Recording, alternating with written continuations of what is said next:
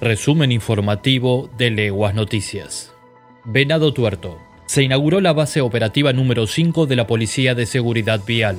El gobierno de la provincia, a través de la Agencia Provincial de Seguridad Vial, dependiente del Ministerio de Seguridad, reacondicionó y puso en funcionamiento una nueva base operativa en la Ruta Nacional número 33 en Venado Tuerto, con el objetivo de fortalecer la asistencia de emergencias viales en un punto estratégico del corredor.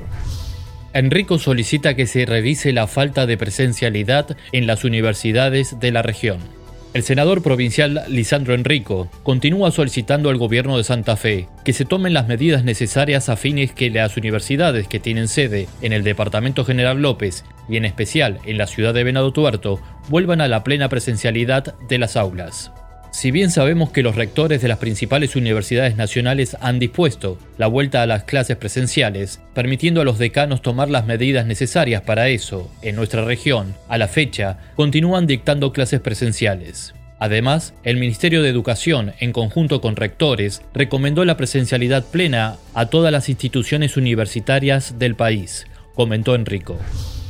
El MPA, el Ministerio de Seguridad y las municipalidades de Venado Tuerto y de Firmat trabajarán conjuntamente. El fiscal general Jorge Baclini firmará hoy un convenio con el ministro de Seguridad Jorge Lacna y con los intendentes de Venado Tuerto y de Firmat, Leonel Charela y Leonel Maximino, respectivamente.